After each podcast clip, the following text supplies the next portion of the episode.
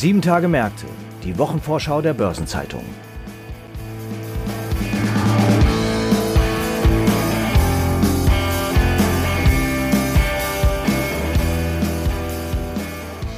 Auch in der kommenden Woche werden viele Jahreszahlen und Geschäftsberichte vorgelegt, unter anderem von der Deutschen Bahn, der Commerzbank oder von Arealbank und Aroundtown. Und damit begrüße ich Sie sehr herzlich, liebe Hörerinnen und Hörer, zu einer neuen Folge von Sieben Tage Märkte unserer Wochenvorschau. Heute ist Freitag, der 25. März. Mein Name ist Christiane Lang und ich bin Redakteurin der Börsenzeitung. Wir starten mit der Deutschen Bahn und dazu begrüße ich sehr herzlich meinen Kollegen Stefan Paravicini, Redakteur im Berliner Büro der Börsenzeitung. Hallo Stefan, ich grüße dich. Hi Christiane. Stefan, wie gesagt, am Donnerstag hält die Deutsche Bahn ihre Bilanzpressekonferenz ab. Bereits jetzt ist klar, dass sie im Geschäftsjahr 2021 besser abgeschnitten hat als erwartet. Der Verlust ist gesunken und ein Umsatzrekord wurde erzielt. Warum lief es so viel besser als erwartet? Ja, also ganz genau, vielleicht vorneweg, so, so ganz klar ist das streng genommen noch nicht, weil die Bahn sich zu den Zahlen für das zurückliegende Jahr noch nicht offiziell geäußert hat. Es ist aber Usance bei der Bahn, dass die Geschäftszahlen schon vor der Bilanzpressekonferenz eben die Runde machen. So war das auch in dieser Woche und man darf also davon ausgehen, dass die dann am nächsten Donnerstag bestätigt werden. Konkret sieht es so aus, dass der operative Verlust halbiert wurde auf etwas mehr als 1,5 Milliarden Euro und ein Rekordumsatz von 47 Milliarden Euro erzielt wurde, ein bisschen mehr als das. Das liegt jetzt nicht nur deutlich über dem Corona-Jahr 2020, das war ja zu erwarten, sondern es übertrifft eben auch die äh, internen Erwartungen der Bahn an das zurückliegende Jahr. Und das liegt entscheidend an der Logistiktochter Schenker, die gestützt auf ihr Geschäft mit der Luft- und Seefracht ihren Umsatz um ein Drittel auf mehr als 23 Milliarden Euro ausgebaut hat und außerdem das operative Ergebnis um sage und schreibe 80 Prozent auf 1,2 Milliarden Euro gesteigert hat. Also ein ganz großer Erfolg bei Schenker. Jetzt weckt Schenker schon seit längerem auch das Interesse von Finanzinvestoren und möglicherweise auch strategischen Käufern. Steht denn da tatsächlich ein Verkauf von Schenker zur Debatte? Ja, also das ist aus Sicht des Finanzmarktes derzeit sicher die interessanteste Frage mit Blick auf die Deutsche Bahn. Über die Bereinigung des Portfolios bei dem Staatskonzern wird ja schon länger diskutiert. Da geht es nicht nur um Schenker, sondern auch um Unternehmen wie die britische Nahverkehrstochter Arriva, die die Bahn in den vergangenen Jahren ja schon mehrfach, allerdings erfolglos ins Schaufenster gestellt hat. Und in den vergangenen Wochen und Monaten machten eben auch wiederholt Gerüchte über Verkaufsabsichten für Schenker die Runde. Die scheinen aber vor allen Dingen von möglichen Interessenten selbst gestreut zu sein. Bei der Bahn hieß es zuletzt jedenfalls immer wieder, dass es weiterhin keinen Beschluss für einen Verkauf gibt. Und jetzt müssen wir mal schauen, ob sich an dieser Sprachregelung bis zur Bilanzpressekonferenz in der nächsten Woche etwas ändert. Kannst du denn sagen, wer diese Interessenten sind? Ja, also das Investoreninteresse ist groß. Öffentlich Interesse angemeldet hat bereits der dänische Logistikkonzern DSV. Aber auch andere Strategen wie Kühne und Nagel gelten als potenzielle Käufer. Finanzinvestoren stehen ebenfalls Schlange. Carlyle, CVC äh, Capital sollen bereits über eine gemeinsame Offerte gesprochen haben. Advent International, Bain Capital, Blackstone, wie sie alle heißen, sollen ebenfalls über eine gemeinsame Offerte nachdenken. Talk is cheap, aber am Investoreninteresse für Schenker dürfte eine Transaktion nicht scheitern. Ein Verkauf könnte nach Einschätzung von Marktbeobachtern äh, mehr als 20 Milliarden Euro einspielen. Da geht es also um eine stattliche Summe. Da stellt sich für die Bahn natürlich die Frage, diesen Verkaufserlös mitzunehmen oder eben einen Gewinnbringer auch abzugeben. Die Ampelregierung jedenfalls schlägt in diese Kerbe und ist für den Verkauf von Töchtern, damit sich die Bahn auf ihr Kerngeschäft konzentriert. Ja, ganz genau. Die wesentlichen Punkte hast du genannt. Äh, die Ampelkoalitionäre haben sich in der Tat alle dafür ausgesprochen in der Vergangenheit, dass sich die Bahn eben auf das Kerngeschäft im Personen- und Güterverkehr im Inland und auf der Schiene konzentrieren soll. Verkehrsminister Volker Wissing von der FDP wird sich allerdings gut überlegen, ob er den verlässlichen Ergebnislieferanten Schenker aus dem Konzern schneidet und dann in den kommenden Jahren entsprechend höhere Verluste erklären muss. Auf der anderen Seite steht bei der Bahn ein Schuldenberg in Höhe von 30 Milliarden Euro, der mit den Erlösen aus dem Verkauf zu großen Teilen abgetragen werden könnte. Und auch das wird in den Überlegungen eine Rolle spielen. Jetzt hat die Regierung ja insgesamt versprochen, erheblich mehr in die Schiene als in die Straße zu investieren. Wie sehen denn eigentlich die Pläne aus? Ja, also auch das hat äh, Wissing, äh, der Verkehrsminister, erst vor wenigen Wochen nochmal vor dem Verkehrsausschuss des Bundestages bekräftigt. Das ist im Übrigen auch eine Voraussetzung dafür, dass die Bundesregierung ihre Klimaziele im Verkehrssektor erreicht. Ob das gelingt, wird am Ende auch davon abhängen, ob die Ampel das Planungs- und Genehmigungsrecht in Deutschland so reformiert, dass neue Bahntrassen schneller errichtet werden können.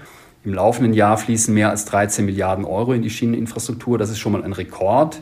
Angesichts von steigenden Preisen, auch am Bau, wird es aber nicht reichen, um die Investitionslücke bei der Bahn zu schließen. Also alles gar nicht so einfach. Stefan, kommen wir vielleicht nochmal zum ganz anderen Thema. Schlagzeilen macht ja zuletzt auch der Abgang von Infrastrukturvorstand Ronald Pofalla, der per Ende April geht. Was sind denn da die Hintergründe? Ja, der Abschied, der kam für viele überraschend, weil der Vertrag von Pofalla eigentlich noch bis Sommer 2025 gelaufen wäre. Auf der anderen Seite war aber klar, dass der ehemalige Kanzleramtschef von Angela Merkel mit dem Regierungswechsel in Berlin politischen Rückhalt einbüßen wird. Pofalla dürfte mit seinem Abgang, der aus persönlichen Gründen erfolgt, auf die veränderten politischen Kräfteverhältnisse im Aufsichtsrat reagiert haben. Als Infrastrukturvorstand, der unter anderem Projekte wie Stuttgart 21 zu verantworten hat, wäre er wahrscheinlich schon bald unter Druck geraten. Und unumstritten war er während seiner sieben Jahre bei der Bahn eigentlich nie. Also die Bilanzpressekonferenz am Donnerstag wird viele Themen behandelt, es wird sehr spannend. Stefan, ich bedanke mich für das Gespräch. Na klar, ich danke dir. Schönen Tag. Wir kommen zu weiteren wichtigen Terminen, die Ihnen mein Kollege Franz Kongbui vorstellt. Hallo Franz. Hallo Christiane. Ja, am Dienstag präsentiert der Immobilienkonzern Aroundtown den Jahresbericht. Und der wird sicher weiterhin von den Auswirkungen der Corona-Pandemie auf das Hotelsegment geprägt sein. Na, das wird ganz sicher der Fall sein, denn viele Betreiber tun sich aufgrund hoher Leerstände außerordentlich schwer, die vereinbarten Pachten zu zahlen. Im dritten Quartal 2021 konnte Roundtown immerhin 60 Prozent der Hotelmieten vereinnahmen, doch im Jahresschlussviertel haben neuerliche Lockdowns die Perspektiven abermals verdüstert. Im ersten Halbjahr waren ja nur 34 Prozent der Hotelpachten reingekommen. Wie ist denn die Auswirkung? Also wie groß ist denn im Augenblick der Anteil der Hotels im Gesamtbestand von Aroundtown? Nach der Konsolidierung der Wohnungstochter Grand City Properties macht das Hotelsegment noch 18 Prozent des Immobilienbestands aus. Für den neuen Monatszeitraum hatte Roundtown für ausstehende Mieten immerhin 100 Millionen Euro zurückgestellt, nahezu ausschließlich für Hotels. Fürs Gesamtjahr 2021 waren 120 Millionen Euro budgetiert. Und wie sind die Perspektiven? Bei einer Guidance für 2022 dürfte das Corona-Thema aufgrund der Beschränkungen der ersten Monate immer noch eine Rolle spielen. Inzwischen sind die Vorgaben aber weitgehend entfallen, sodass die Hotels auf deutlich bessere Geschäfte im Frühjahr und Sommer hoffen können. Wie es im Herbst aussehen wird, steht freilich auf einem anderen Blatt. Die unsicheren Aussichten dürften sich ja auch im Aktienkurs von Aroundtown widerspiegeln. Ja, der Kurs hat sich zwar auf niedrigem Niveau stabilisiert, er tut sich aber mit einer nachhaltigen Erholung schwer. Das jedoch nutzt Aroundtown für umfangreiche Aktienrückkäufe. Unlängst hat das in Luxemburg ansässige Unternehmen das im März 2021 aufgelegte Rückkaufprogramm um 500 Millionen Euro erhöht und damit das Volumen verdoppelt. Mitte kommender Woche legt die Arealbank ihren Geschäftsbericht für das vergangene Jahr vor. Den werden wohl nicht nur die Aktionärsaktivisten Petrus Advisors und Teleus Capital, sondern auch viele andere Investoren mit Interesse lesen. Garantiert. Nachdem der Immobilienfinanzierer auf der Bilanzpressekonferenz Ende Februar sein Gewinnziel heraufgeschraubt und zudem die Perspektive auf einen Verkauf oder Börsengang der Tochter Arion eröffnet hat, wird sich mancher Investor weitere Erläuterungen zur künftigen Strategie erhoffen. Im Fokus steht bei der Arealbank ja auch der Vergütungsbericht. Das ist korrekt, denn die Aktionärsaktivisten haben die Vorstandsvergütung bereits als zu üppig kritisiert. Das Modell zur Vorstandsvergütung hatten die Anteilseigner auf der Hauptversammlung im Frühjahr vergangenen Jahres durchrasseln lassen. Wie aus dem Hause danach bereits zu erfahren war, soll der Vergütungsaufwand für das Führungsgremium auf Sicht tatsächlich niedriger ausfallen. Für das Jahr 2020 war den sechs Vorstandsmitgliedern eine Vergütung von insgesamt 9,9 Millionen Euro zuerkannt worden. Womit ist denn jetzt beim Ergebnis der Bank für das vergangene Jahr zu rechnen? Ja, vorläufigen Angaben aus dem vergangenen Monat zufolge hat das SDAX-Unternehmen 2021 ein Betriebsergebnis von 155 Millionen Euro eingefahren, nach einem Verlust von 75 Millionen Euro im Jahr davor. Die Konsensprognose hatte die Arealbank damit um 9 Millionen Euro überboten.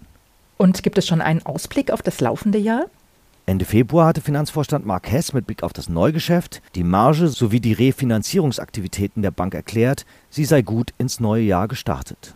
Okay, das klingt ja schon mal nicht schlecht, aber da werden die Investoren am Mittwoch sicher noch mehr Details erwarten. Am Freitag wird der US-Arbeitsmarktbericht für März veröffentlicht. Der hatte doch zuletzt ungeachtet der hohen Inflation und der wachsenden Rezessionsängste gebrummt.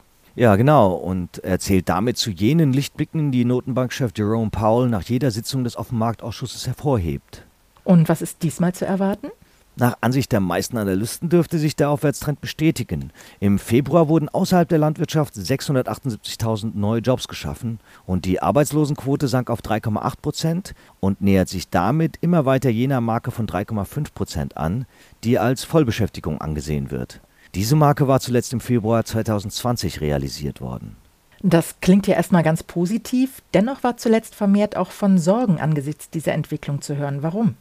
Na, unter Ökonomen gilt die größte Sorge der andauernden Knappheit an Arbeitskräften. Die Zahl der offenen Stellen liegt laut Arbeitsministerium bei 11,3 Millionen. Und immer häufiger sehen sich Unternehmen gezwungen, bessere Bezahlung und andere Anreize anzubieten, um qualifizierte Kandidaten aus der Reserve zu locken.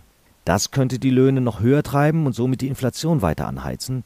Und hinzu kommt, obwohl mit Blick auf die weitere Entwicklung allgemein Optimismus vorherrscht, bleibt unklar, wie der Krieg in der Ukraine auf die Erhebung durchschlagen könnte, die wenige Wochen nach Kriegsausbruch durchgeführt wurde.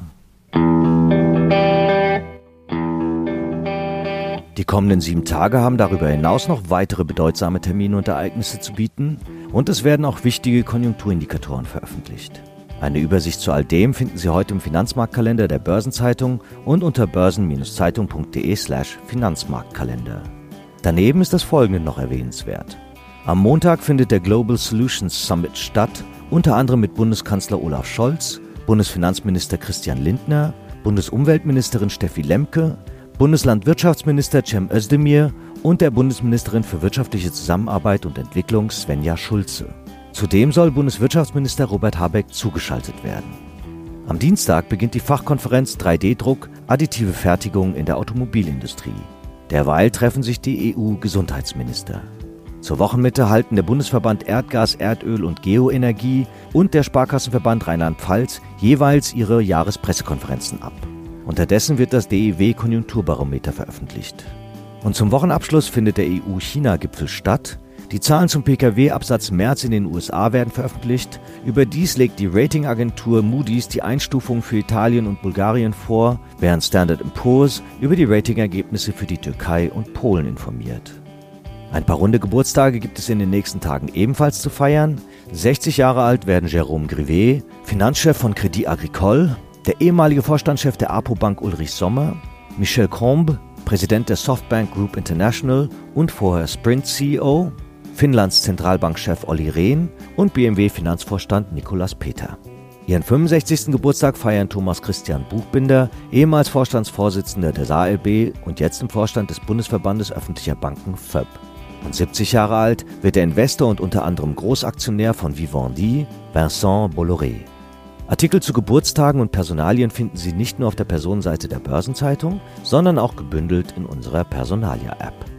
Und in die kommende Woche fällt nicht nur der Tag für Scherzkekse, der 1. April, sondern zum Beispiel auch die Earth Hour, bei der man eine Stunde das Licht ausmachen soll als globales Zeichen für den Klimaschutz. Zudem gibt es den Welttag des Theaters und den Transgender Day of Visibility. Im Übrigen einigten sich vor 15 Jahren die 27 EU-Finanzminister auf den rechtlichen Rahmen für den einheitlichen Euro-Zahlungsverkehrsraum von 36 europäischen Staaten, SEPA. Ebenfalls vor anderthalb Dekaden segnete der Bundesrat die Rente ab 67 ab und die Fusion von NICE und Euronext zu NICE Euronext wurde ebenfalls 2007 abgeschlossen. Und vor 50 Jahren wurde das erste Musikstück der Popgruppe ABBA veröffentlicht. Zum Schluss noch ein paar Hinweise in eigener Sache. In der morgigen Ausgabe finden Sie wie jeden Samstag die Spezialthemaseite Recht und Kapitalmarkt. Am Dienstag gibt es eine neue Ausgabe von Rules and Regulations, dem Regulierungsnewsletter der Börsenzeitung in deutscher und englischer Sprache. Am Mittwoch findet das virtuelle Steuersummit statt. An dem Tag kommt zudem eine neue Folge von Hashtag Volatility, der Anlagepodcast von Börsenzeitung und QC Partners. Im Übrigen ist gestern eine neue Episode von Nachhaltiges Investieren, der Podcast von Börsenzeitung und Union Investment rund um Sustainable Finance veröffentlicht worden. Darin spricht Thomas Richter, Hauptgeschäftsführer des Deutschen Fondsverbands BVI, über die Schwierigkeiten mit der Sozialtaxonomie, also mit dem S in ESG. Und am Donnerstag erscheint die Sonderbeilage 70 Jahre Börsenzeitung, Partner des Finanzplatzes Hannover. Und damit verabschieden wir uns für heute. Redaktionsschluss für diese Episode war Donnerstag, der 24. März, 18 Uhr. Eine Gesamtübersicht über Konjunktur- und Unternehmenstermine finden Sie in unserem neu gestalteten Terminbereich unter börsen-zeitung.de/termine. Alle genannten Links sind mitsamt weiteren Informationen in den Show Notes zu dieser Folge aufgeführt. Wir wünschen Ihnen einen schönen Abschluss der Arbeitswoche und ein erholsames Wochenende. Bis zum nächsten Freitag. Tschüss. Und alles Gute.